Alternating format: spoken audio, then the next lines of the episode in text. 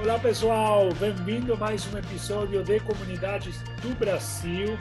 Esse podcast está feito para quê? Para conhecer quem são as comunidades dos diferentes cantos do país, entender como elas funcionam, quem são os líderes dessas comunidades, os tipos, como elas se engajam, os diferentes tipos de membros. E hoje eu trouxe aqui com vocês a Ana. Bem-vinda, Ana, tudo bem? Tudo bem, Amy? Obrigada, obrigada pelo convite. Muito feliz de estar aqui, poder conversar um pouquinho sobre o Levagon, sobre a nossa comunidade, fazer parte desse projeto bem legal que você montou. Obrigado, Ana, obrigado. Então, vamos lá. Primeira pergunta, me conta aí qual é a sua comunidade. Bom, é, eu trabalho já há um ano e meio, quase dois, no Levagon Brasil. O Levagon é uma instituição mundial, é francesa, é uma escola de programação no formato bootcamp uma coisa que está sendo muito difundida atualmente. É, a gente surgiu na França em 2016, desculpa, em 2013, 2016 no Brasil, e a gente está há quatro anos aqui no Brasil. É, no mundo, a gente está em 38 cidades hoje, é, 21 países, se não me engano, e a escola já formou mais de 8 mil alunos. Hoje a gente está com 8.095 alunos, quase né, atingindo 8.100 alunos. A gente oferece atualmente dois cursos. O curso de Web Development, né, que é desenvolvimento web, então é para quem quer fazer aplicações web. E o curso de Data Science, que a gente estreou esse ano, ciência de dados, para quem quer se tornar um cientista de dados, trabalhar com Big Data, temas do futuro. Assim. Então, a gente é uma escola de tecnologia voltada para esse público. A gente começou, como eu falei, em 2013, lá em Paris, Uhum. Em 2016 a gente veio para o Brasil e os números são muito loucos assim. Eu estudei na escola em 2018, vou falar um pouquinho daqui a pouco. Em, em 2016 a gente estava em mil ex-alunos, era um, era um time pequeno, assim, a comunidade era pequena, perto de hoje. E aí, quando chegou em 2018, metade de 2018, a gente já estava em 3 mil. Então, a gente tinha triplicado esse número em dois anos. Tudo bem. É, em outubro do ano passado, 2019, a gente chegou a 5 mil. Então, a gente ganhou a mesma coisa que a gente ganhou dois anos em um ano. E agora, esse ano, em julho, em menos de um ano, julho de 2020, agora esse mês, a gente chegou na marca de 8 mil. Então, a gente ganhou mais 3 mil alunos, mais do que a gente tinha ganho nos outros 2 mil de cada ano, em 10, 9 meses. Assim. Então, é um crescimento exponencial, a gente está cada vez em mais cidades. E, e os principais públicos que a gente atinge são empreendedores que buscam saber mais sobre tecnologia para não depender tanto de programadores e CTOs e conseguirem se virar melhor e conversar com os times técnicos deles. Pessoas que querem mudar de carreira, então pessoas que estão ou no mercado tradicional, foi muito no meu caso, é, ou pessoas que estão em outras carreiras, a gente já teve fisioterapeutas, é, advogados, veterinários, oceanógrafos, tatuadores, então a gente já teve pessoal de várias carreiras vindo aprender a codar com a gente e mudando de carreira. Muita gente busca ser nômade digital, então fazer frilas ao redor do mundo, viajar e poder trabalhar de onde quer, onde quiser. E também tem o pessoal que é aluno. Então eu mesma fiz o curso com o pessoal que tinha 18 anos, recém saído do colégio, que não quer fazer faculdade ou quer pelo menos fazer o bootcamp antes para ver se gosta de tecnologia, de ciência da computação, das áreas é, dessas áreas, para ver se faz uma faculdade depois. A gente tem vários casos de sucesso de pessoas que tanto fizeram o curso, se saíram super bem e resolveram fazer faculdade depois, que foi super legal, como de alunos que não quiseram fazer faculdade e hoje estão ganhando super bem, muito mais do que eles estariam em um estágio numa faculdade. Então, isso é, isso é bem legal, são vários casos de sucesso que a gente tem. Hoje aqui no Brasil, a gente funciona no, no, no estilo franquia, né? Então, são três sócios. É, eles três são responsáveis pela franquia da América Latina, Uhum. Então, a gente cuida de São Paulo, Belo Horizonte e, e, Rio de Janeiro. Além disso, Cidade do México e Buenos Aires. Então, são as cinco cidades que a gente está na América Latina, além das outras 33 que eu citei que estão aí pelo mundo. É, essas cidades, a gente tem um programa que a gente inaugurou agora, assim, a, a escola é muito voltada para a diversidade. Então, é um ponto muito importante para a gente, a gente é, é super aberto para isso. A gente quer trazer principalmente mais mulheres para a tecnologia. É um ramo que ainda é muito frequente homens, né? Homens brancos, etc. Uhum. Então a gente quer, a gente tem, a princípio, tentar trazer mais mulheres para a tecnologia, que é um ramo que as mulheres desde pequena não são ensinadas a gostarem de tecnologia, a brincarem com, com esse tipo de, de coisas de construção, essas coisas. Então as mulheres muitas vezes não são estimuladas a, a, a não dizem para elas que elas são capazes, que elas podem, que é legal, que elas devem ir lá e tentar e construir. Então, muitas vezes, uh, tem muitas mulheres que chegam até a gente, elas têm esse desejo, falam, nossa, quando eu era mais nova eu tinha esse desejo, mas acabei fazendo, sei lá, psicologia, acabei uhum. seguindo outra área. Ou fiz engenharia, mas sempre trabalhei em banco e, putz, queria aprender a programar, sempre foi uma coisa que eu gostei. Então, elas têm aquilo dentro delas, mas muitas vezes não foi desenvolvido. E muitas mulheres, assim, nunca tiveram nem contato, não sabem o que é. Então, a gente também procura levar para essas mulheres uma oportunidade, porque, assim, é uma carreira que está super em alta. Mesmo na pandemia, a gente vê que, assim, as empresas demitiram muita gente, mas não encostam na área de tecnologia, muito pelo contrário, eles mantêm os desenvolvedores, estão até contratando mais e buscando mais gente. Muita empresa é, estoca desenvolvedor, né, que a gente brinca, então contrata o cara e aí vai ficar pagando salário para ele ficar em casa dois meses, porque vai ter projeto para ele daqui dois meses, então quer segurar o cara para ele não ser contratado por outra empresa. Então é uma área muito boa. Isso também pode gerar é, independência financeira para essas mulheres, que pode ser muito legal, é outra coisa que a gente gosta bastante. E esse ano a gente implementou agora o Income Share Agreement, que é um programa de compartilhamento de renda, em que a gente consegue é, promover o curso para a pessoa uhum. e a pessoa só paga depois que ela arrumar, é, arrumar um emprego com um mínimo de renda. Então, é um programa bem legal que a gente está fazendo e agora a gente consegue incluir mais pessoas. Então, a gente tem mais, mais jovens negros, mais pessoas que não teriam condições de pagar o curso. A gente tem depoimentos muito legais que falam: nossa, eu ia ver vocês há dois, três anos atrás, lá no Google Campus, as palestras, mas o Bootcamp era uma realidade muito longe para mim. Então, agora eu fico muito feliz de ter essa chance de poder tentar fazer, participar do processo. Então, é muito gratificante para a gente ver isso. Assim. E a gente já teve uma primeira turma formada a gente já teve alunos formados que já estão no mercado trabalhando e conversam com a gente, falam: "Nossa, o Levagol mudou minha vida", tudo mais. Então, tudo isso é muito gratificante para a gente. Que bacana, que lindo, que lindo ouvir essa história. E gostei aí o que você falou, né? São os públicos é, empreendedores, pessoas que querem mudar de carreira, né? É, me, me, ajuda, me, me, lembra aí, empreendedores, os freelancers e os alunos. Freelancers, nómadas digitais, né? Que hoje nessa pandemia, eh, eu acho que se acelerou esse processo de pessoas que queriam ser nômades digitais, né? Bem, bem interessante. E todos eles em busca de aprender a programar, saber mais de tecnologia. E bem, bem legal. E o trabalho que vocês fazem também com as mulheres é muito interessante. É, tem essa história, né, que as primeiras programadoras, os primeiros programadores da história foram mulheres, né? que aconteceu no meio, né? É, bem interessante resgatar essa, essa raiz, é, muito legal. E aí, me conta, Ana, quando vocês é, criam esses rituais, essas experiências, esses eventos na comunidade, qual é a tática, qual é o hack que mais engaja, que transforma, que a galera realmente é, aconteça alguma coisa neles? Bom, é, o pessoal gosta muito é, de permanecer na comunidade. Quando a gente termina o curso, né, eu posso falar também uhum. como ex-aluna, depois que você se forma no Levagon, você tem muita saudade. Você quer voltar, então na época que a gente estava presencial, o pessoal continuava indo, continuava indo, conversava com os alunos antigos, pegava dicas com os professores, tinha uma prova de um processo seletivo para fazer, pedia ajuda, etc. Então, é uma coisa que as pessoas naturalmente gostam tanto da experiência, é tão gratificante essa mudança de vida, assim, a, a, experiência de ensino é muito diferenciada, né, do que a gente está acostumado de universidade, etc. Então, cada turma formada, a gente brinca que é uma pequena família, né, é um batch, cada batch é uma turma, e cada turma é uma pequena família, que faz parte dessa grande comunidade do Levagu. E uma coisa que pra gente, a gente percebe que faz muita diferença é que os nossos professores, e TAs, que a gente chama, que são monitores, uhum. eles são todos ex-alunos.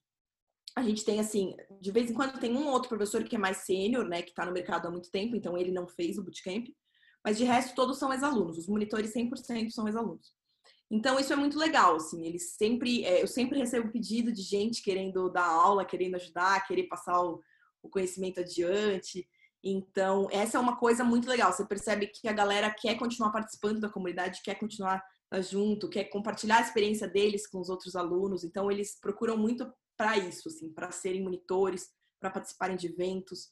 Ou, por exemplo, o pessoal que foi para o mercado, está trabalhando em empresas, Loft, Gimpass, é, Use, eles querem procurar a gente para fazer talk. Então, vamos fazer evento, eu vou falar sobre a empresa, eu falo como foi minha experiência. Então, a gente faz muitos eventos com os alunos e muitas vezes a gente nem precisa buscar muito, assim, a gente tem uma galera trabalhando em vários lugares legais e que ajudam muitas vezes outros desenvolvedores a conseguirem uma posição nesses lugares também, que é, que é muito bom.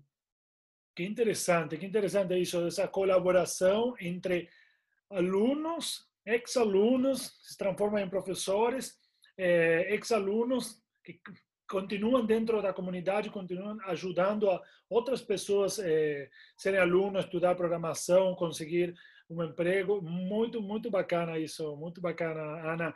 Isso, e... isso tem um pouco a ver com como o Levagon, desculpa te interromper, é, como o Levagon foi criado, assim. Né? Uhum. O Boris Pailari, o nosso CEO lá na França, ele tinha um domínio de programação, ele era administrador, sempre foi empreendedor, e muito, ele tinha muita demanda lá na época que eu falei, em 2013. Os amigos falaram, ah, me ajuda com isso, coda esse site para mim, vê essa plataforma para mim, avalia se esse código tá bom. Putz, por que, que você não me ensina isso, me ensina isso? E toda hora todo mundo tinha isso.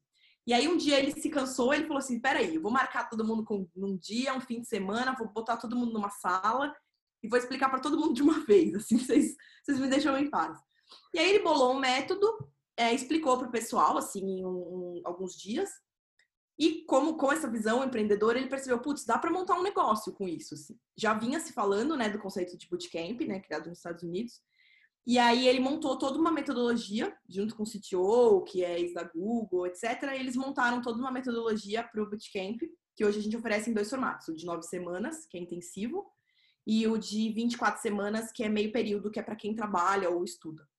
Entendi. Então é muito legal. Esse, essa coisa de comunidade, de se ajudar, surge desde o começo, assim, desde antes da existência do Levagon, já tinha essa coisa de ajudar e de sentar todo mundo e vamos aprender junto. O próprio conceito do vagão é esse, né? É, o vagão seria uma Kombi, né? Então a gente entra todo mundo junto e dirige em, em é, para conquistar um objetivo, né? Mas estamos todos juntos nesse, nesse barco, nesse, nesse, nesse vagão, no caso. Que bacana, que bacana é, muito interessante, né? Desde o começo já tinha, estava na veia a questão da comunidade e a colaboração e se ajudar um ao outro.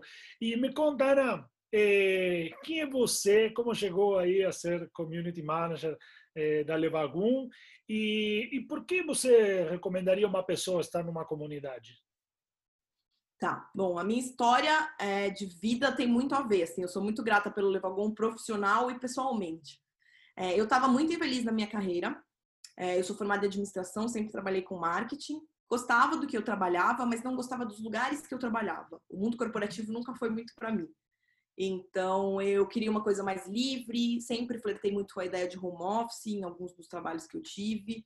Sempre gostei de ter autonomia, independência, é, ter a confiança de chefe. E muitas vezes isso eu não, não conquistava no mundo corporativo, além de ver outras coisas muito erradas que a gente sabe que tem por aí. Então, acabei querendo mudar de carreira. Uhum. Comecei fazendo alguns freelas na área de tradução e revisão, etc. E com isso, acabei encontrando a área, sempre esbarrava com os freelas na área de tecnologia, que eram a maior quantidade de freelas e os que melhor pagavam. Sim. E falava, putz, mas programar, programar é difícil, programar é chato, será? Eu não sou disso, eu não sou boa em matemática, é uma coisa que a gente tem na cabeça, né? Programar tem a ver com matemática e não tem, né? Então, eu falava, ah, será que eu vou? Enfim, resolvi fazer o bootcamp para ver se era o que eu gostava. E não apenas encontrei um, um, uma, um novo ofício, né, uma nova profissão, como acabei me descobrindo lá dentro, assim, apaixonando pela comunidade, me apaixonando pelo que era o Levagon.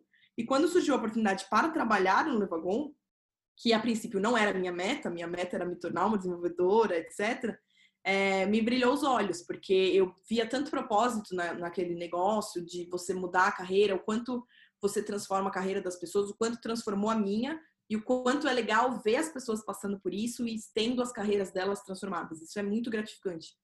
Então, para mim, foi uma super experiência e, e, é muito legal poder ver replicando isso na vida dos outros. E que eu acho que é essencial da, da questão da comunidade que você falou, é que a gente tem essa necessidade, né, de pertencimento, de se sentir fazer parte de um grupo, de um todo, etc. Né? O ser humano isso é meio inerente, né, meio pirâmide de Maslow. E, e eu acho que assim a gente tem algumas marcas que conseguem isso super bem, que é uma pegada tipo Harley Davidson, então é uma pegada meio estilo de vida, assim, a marca sou eu, sabe? Que eu acho muito legal. E é uma coisa que eu acho, assim, é, que o Levagon faz muito bem, assim. As pessoas têm orgulho de fazer parte, orgulho de recomendar, Hoje a gente não faz marketing pago, etc. A gente tem a nossa principal fonte de recomendação é o boca a boca. Então as pessoas falam da experiência para outras, falam: "Meu, mudou a minha vida, mudou a vida do amigo meu, mudou a vida do primo, do meu cunhado, do amigo, da minha namorada". Então vão, vão falando e a gente vai recebendo mais pessoas. E isso é muito legal, assim. E a pandemia em si foi uma coisa que ajudou muito a nossa comunidade, o nosso negócio, porque a gente já estava muito pronto para a parte tecnológica. Então, a nossa comunidade ela ainda está funcionando tão bem quanto, ou até melhor, do que na época presencial, porque como somos uma escola de tecnologia, a gente já estava muito preparado para um, uhum. não digo para uma pandemia, porque ninguém estava preparado, mas a gente já estava muito preparada para aprendizado remoto e esse tipo de coisa. Então, quando estourou a pandemia, primeiro que estourou primeiro na Europa, isso foi uma vantagem para a gente.